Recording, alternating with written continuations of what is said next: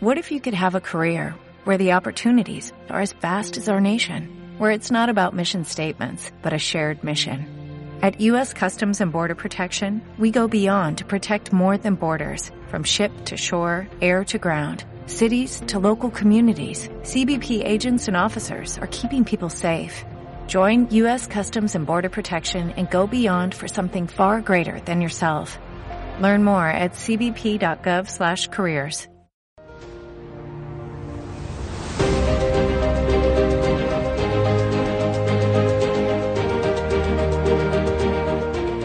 Radio Claret América presenta Conociendo nuestras raíces con el obispo misionero claretiano Plácido Rodríguez.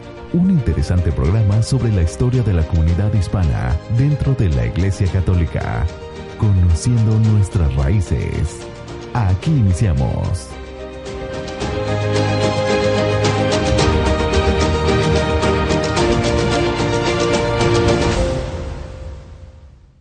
Hola, ¿qué tal, estimado Radio Escucha? Muchas gracias, gracias por estar con nosotros en un programa más conociendo nuestras raíces, con el obispo Plácido Rodríguez. Y bueno, pues en esta ocasión nos va a, traer un tema muy importante, así es de que quédese con nosotros, por favor. Estaremos hablando sobre la novena de Nuestra Señora de Guadalupe, pero antes vamos a darle la más cordial bienvenida al obispo Plácido. Obispo, ¿cómo se encuentra? Bienvenido. Muy buenos días y muchas gracias por este, esta bienvenida calurosa, ya que nos viene de aquí de nuestro pueblo guadalupano. Entonces estamos hablando con, con el pueblo guadalupano en su, para hablar acerca de la novena a Nuestra Señora de Guadalupe. Así es, obispo, muy interesante. Y vamos a iniciar, pero obispo, eh, ¿qué es la novena y cuándo inicia, por favor, obispo? La novena, como el, el nombre lo dice, nueve quiere decir nueve días de oración a Dios. Es acercarse más a Dios, a la Virgen y a los santos.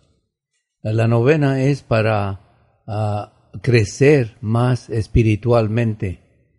Eh, la novena es para pedir eh, la intercesión de la Virgen y de los santos. La novena es para aprender sobre el amor de Dios, la Virgen y los santos que tienen para nosotros. Así que tienen muchos fines, fines personales o también de la comunidad. Así es que la novena es una tradición eh, en la Iglesia Católica para ponernos en un ambiente de oración. Pero hay un ambiente de oración muy especial y es el de la novena a Nuestra Señora de Guadalupe. Sí. Y es especial porque implica de todo lo, que implica la Virgen María de Santa María de Guadalupe para en nuestra historia y, en nuestra vida espiritual. Una novena a Nuestra Señora de Guadalupe, supongamos, si tratamos a nivel de casa, viene siendo haciendo las oraciones por nueve días, las oraciones de la novena, o también junto con el rosario y las oraciones de la novena, nueve días o a nivel parroquial, en el cual entonces eh, se reúne el pueblo en la, noche después de trabajar ah, y, se consigue un predicador especial para que entonces tengamos la misa, predicación especial o oraciones que son parte de la, de la novena, con cánticos de la Virgen de Guadalupe, con su procesión, organizando un ofertorio y, seguir uh, esos nueve, nueve días en, esa celebración comunitaria. Entonces es ah, para celebrar para toda la comunidad, para toda la vecindad y, celebrar esa presencia de María. Entonces es parte de la cultura nuestra, es nuestra historia, nuestra costumbre de ofrecer eh, de no solamente hacer la novena, pero también a través del año se fijan que tenemos la imagen de la Virgen de Guadalupe. Sí. Va usted al negocio, a los mercados, y ahí se ve su altarcito. O si no, vendiendo veladoras con la imagen de la Virgen de Guadalupe. O un chofer lleva en su carrito allí la imagen de, o en casa le encuentra en muchos lugares en tal manera de que ah, uno puede seguir pensando en Santa María de Guadalupe y, la va encontrando. Un, detalle muy interesante que a mí me tocó es que cuando venimos de, de Celaya, Guanajuato, llegamos al DF y mi, mi papá nos llevó como familia para despedirnos de la Virgen de Guadalupe. Fuimos al santuario y inmediatamente al día siguiente agarramos el avión, llegamos aquí a Chicago y cuando llegamos a San Francisco de Asís, entonces allí está la imagen de la Virgen de Guadalupe. Ella nos está recibiendo. Nos, Ah, dio, nos dio la Dios y nos ella ya estaba aquí para, para ayudarnos y protegernos. Obispo, la ah, Virgen de Guadalupe, Nuestra Señora de Guadalupe, eh, ¿su imagen solamente está en Estados Unidos y en México o está en otras partes, en otros está países? en todo el mundo. En todo el mundo. En todo el mundo. Lo ves en el, en el Vaticano, lo ves en el jardín del Papa, lo ves en, el- en la capilla donde están los restos de San Pedro, ahí está la imagen de la Virgen de Guadalupe. Es, es increíble donde se aparece. Sí. Ah, históricamente también después de la- de la- de- del Tepeyac, Sí. en, este, le mandaron una copia, una pintura a- al Papa y él lo, lo usó para la batalla de Lepanto en contra de los musulmanes en 1500, no me acuerdo qué, qué año Sí. sería, pero en esa batalla eh, eh, ahí es donde se ah, sobrepusieron entonces los cristianos y, eh, y le, le dieron el alto a los moros en toda Europa. Si no, hasta hoy día nosotros seríamos musulmanes. Vaya que entonces ha tenido eh, presencia porque también estuvo en la independencia de México. Ah, sí, en, en 1810, con Miguel Hidalgo y Costilla, que lo hizo eh, ese estandarte, y, y fue una cosa ma- milagrosa, porque al momento de decirle, esta es la insurgencia en contra del gobierno, entonces le dice, no, no estamos rebelándonos en contra de la iglesia, de la fe, sino viva la Virgen de Guadalupe. Entonces, para que veamos directamente que es el mal gobierno, en el cual entonces la Virgen preside sobre ese mal gobierno. Entonces, ah, ya desde 1810 llevamos la, la bandera, la imagen de la Virgen de Guadalupe como la bandera nacional. Y luego en 1821, cuando se concluye, se concluye la independencia en México, Sí. entonces aún se declara a la Virgen de Guadalupe como oficial de, de la independencia de México. También, en, eh, y siguiendo ese 1800 y tantos, todo ese siglo fue un siglo para construir iglesias con el nombre de Nuestra Señora de Guadalupe. So, en los años 1800 hasta 1900, eh, todo ese siglo fue una, ah, un siglo de construcción de iglesias con el nombre de Guadalupe Sí. en todo el país. También ah, en la revolución y, eh, y más notablemente con Zapata, Emiliano Zapata, usaban la imagen de, la, de Guadalupe en el sombrero y todos los soldados llevaban la imagen de Guadalupe. Así de que ah, Emiliano Zapata se lo ha atribuido a todos sus soldados que llevaban la imagen. Eh, y a los cristeros, de- desde que se a- adoptó la, la constitución ah, anticatólica en 1917 en Querétaro, de entonces con el, con el lema y el grito Viva la Virgen de Guadalupe, junto con Viva Cristo Rey. y, y bueno, y finalmente tenemos eh, ya en el año 2002, con el Papa Juan Pablo II, San Juan Pablo II, el 31 de julio del 2002, viene siendo la canonización de San Juan Diego en la Basílica de Nuestra Señora de Guadalupe y ahí estuve presente. Fue un momento muy emotivo y gran, grandísimo para todo el continente. Así es que la, la historia es grandísima Sí. ah, que cubre todos los eventos ah, ah, significativos de, de toda la historia en América Latina.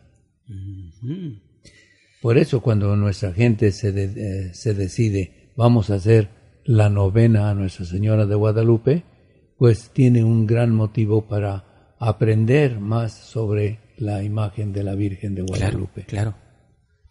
En este, en este año, ah, la novena viene siendo eh, el primer día, ah, el 3 de diciembre, que es martes, y así los nueve días consecutivos.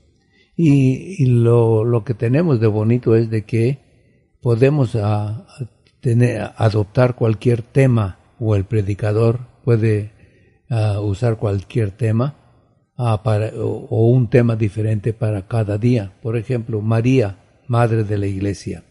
Se puede hablar y, de, y sobre la historia de- del, del 9 al 12 de diciembre de 1531, cuando la Virgen se apareció a San Juan Diego. Oh. Y, y al día siguiente se puede tomar otro tema, María, Madre de todo migrante.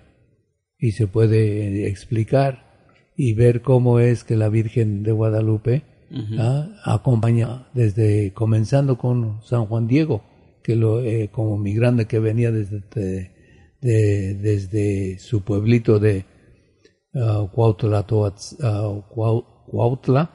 entonces ah, llegaba y, y la Virgen entonces le cruzó el camino para así encontrarse con él.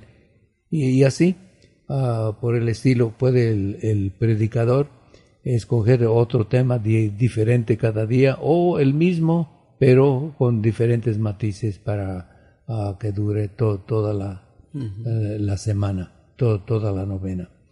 El día ah, 8 de diciembre que es domingo viene siendo ya el domingo la solemnidad del segundo domingo de Adviento y se conservan las lecturas de esa solemnidad del domingo, esas prevalecen. Sí. Esas son las, Ahí no se las puede que cambiar. dominan. Pero de todas maneras, este, ah, se, se prestan muy adecuadamente para hablar sobre el, el acontecimiento guadalupano. Mm, mm. Entonces, si estamos en espera en el segundo domingo de Adviento la, de- del Redentor y el profeta Isaías, capítulo 11, le- lo seguimos y luego después eh, eh, San Pablo a los romanos, entonces se adaptan todas ellas muy bien al evento guadalupano. Así que no se contradice ni uno con el otro, pero al mismo tiempo podemos respetar la solemnidad del domingo que la iglesia no- nos pone. Y al día siguiente, el lunes, ah, es la solemnidad de la Inmaculada Concepción. Ordinariamente es el, es el día 8. Ok. 8. Pero siendo que cae en, eh, en domingo, se respeta el domingo, la solemnidad del segundo domingo de Adviento.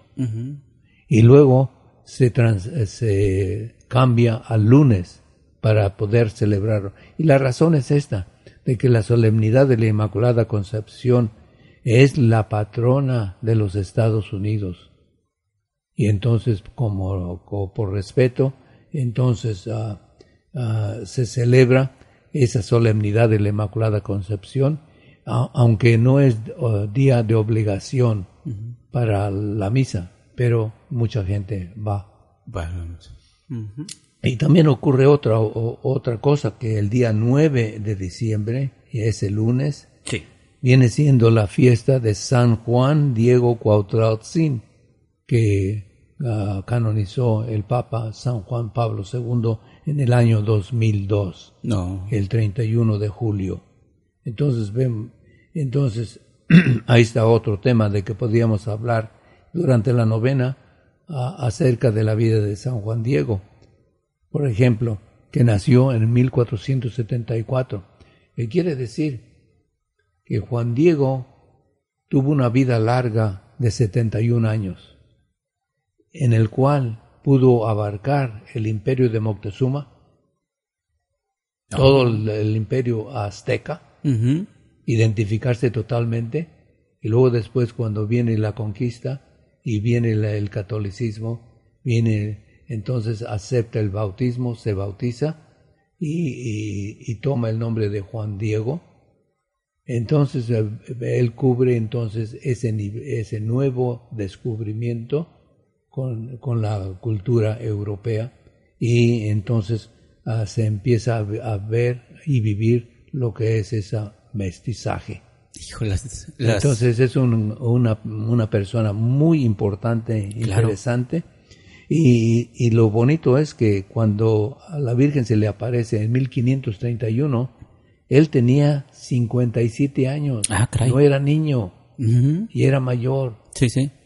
Y entonces vivió esa experiencia después de las apariciones por 14 años allí en el Tepeyac.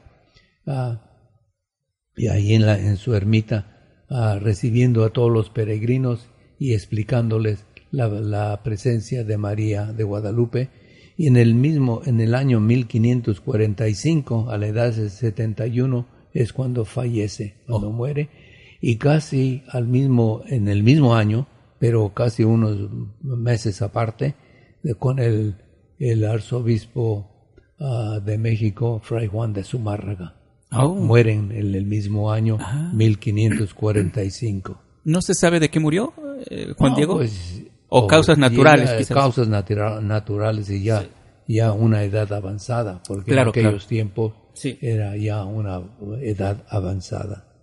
Pues ven, qué, hermoso de, entonces de recordar la fiesta de San Juan Diego Cuauhtlatoatzin ese lunes. Entonces eh, se puede ah, al día siguiente para tener más tiempo hablar sobre San Juan Diego, etc. Y luego ya eh, el día, el 11 de diciembre, y el último, el 9, el día número 9, pues ya ver la alegría y ya preparación inmediata para la, la fiesta de Nuestra Señora de Guadalupe el día 12, jueves 12 de diciembre. Entonces, ordinariamente lo que tenemos en la, el día, para ese día son las mañanitas. Según nuestra celebración, de cuando se algún cumpleaños pues los levantamos, los madrugamos. En esta ocasión a la Virgen también. Eso es, es tiempo de celebración, de fiesta, de familia, solidaridad con todos y no sea quien sea, les damos el abrazo y el, saludo porque estamos contentos y alegres por la presencia de Santa María de Guadalupe, no solamente en mi casa, en mi hogar, en la parroquia, en el barrio, sino en todo el continente. Así que se siente entonces en ese día el amor de, una madre, la madre de, Guadalupe, Nuestra Señora de Guadalupe en el Tepeyac, y que traemos el Tepeyac en el corazón. Ven entonces ah, cómo vale la pena entrar de todo corazón a la oración durante estos nueve días y así conocer un poquito más sobre la Virgen de Guadalupe. Qué mejor preparación para la Navidad, porque lo hacemos en familia, ¿Sí? en comunidad, en parroquia, como iglesia, como nación y como Estados Unidos y México y todo en el continente.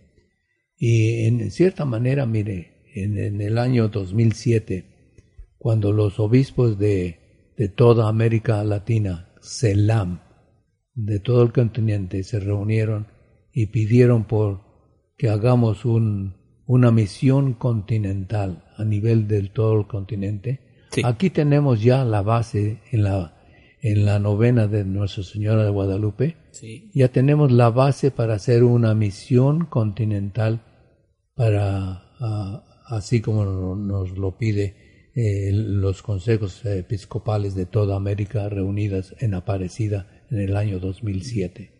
Todas, perdón, eh, todas las iglesias hacen la novena, este obispo, o pues solamente todas las que pueden, todas las que se oh. pueden organizar. Ok.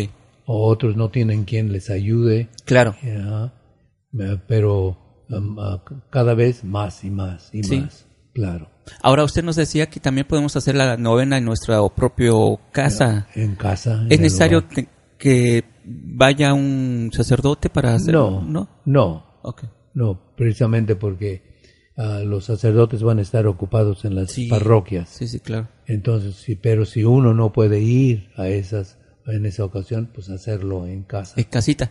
Lo Sí. comento porque, este, pues todos tenemos eh, el- la abuelita o el abuelito que a lo mejor ya no puede caminar o no puede caminar Claro. hasta la iglesia. Entonces es más conveniente y mejor hacerlo en, este, al- en casa. Y es lo, lo bonito es de que ellos nos pueden ayudar a celebrar aún Exacto. mejor. Exacto. Porque a lo mejor en la sabiduría de ellos ya saben un poco más sobre Nuestra Señora de Guadalupe. Así es. Obispo, estamos por concluir, todavía nos quedan unos tres, cuatro minutitos, pero hay algo más que usted quiera agregar en, en este tema tan interesante que es la novena de Nuestra Señora de Guadalupe. Ah, lo, lo bonito es que la, la devoción nos abre hacia el prójimo, nos hace más ah, guadalupanos, nos hace más abiertos y, y- nos hace valorar la, etnia, los valores étnicos que llevamos y, lo- y quizás podamos ver que cuando vemos la imagen de la Virgen de Guadalupe, la podemos ver que, que eh, en cierta manera es ya un mestizaje. Ella representa el mestizaje Exacto. de, de las dos culturas del- de Europa y América Latina. Y, eh, y en ese mestizaje, ah, allí nos podemos ver y reflejar como si fuera un espejo. Así es que la, ah, ahora, si, si- si se fija en la, la cara de la Virgen de Guadalupe, se, se fija que los ojos están viendo hacia abajo Ah, cabizbajos. Ajá. Este, eh, los, oh, oh, los dioses aztecas miran de frente así o hacia arriba. Ok. Los dioses aztecas. Sí.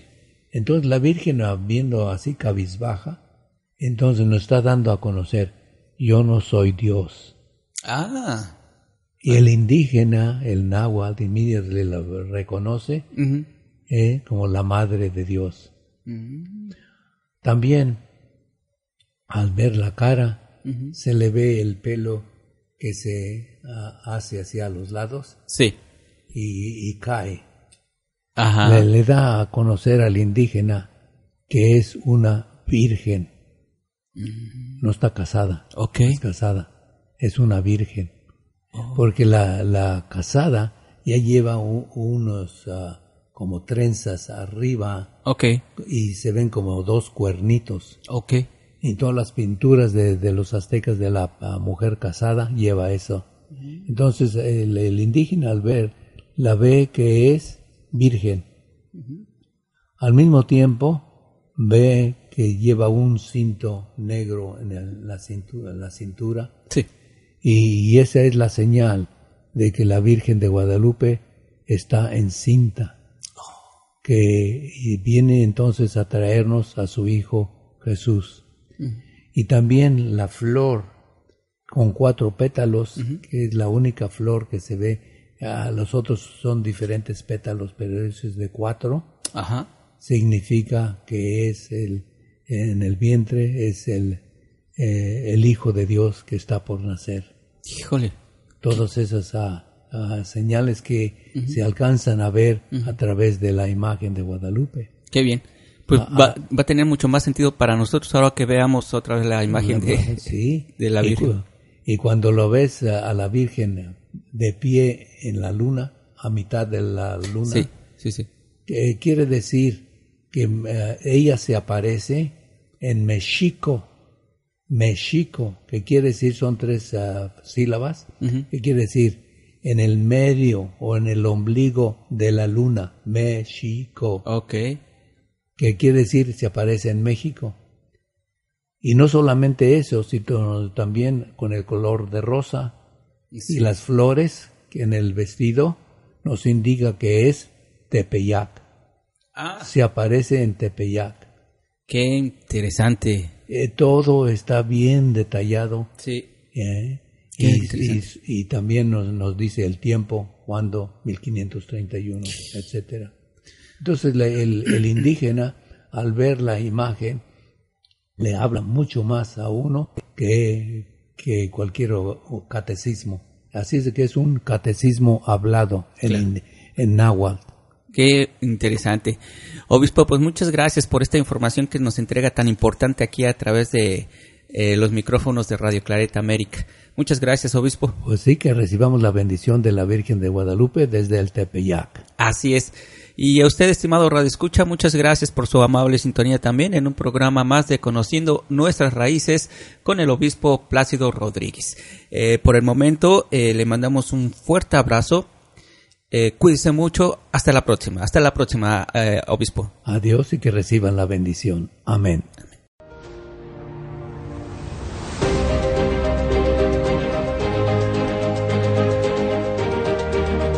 Radio Claret América presentó Conociendo nuestras raíces con el obispo misionero claretiano Plácido Rodríguez.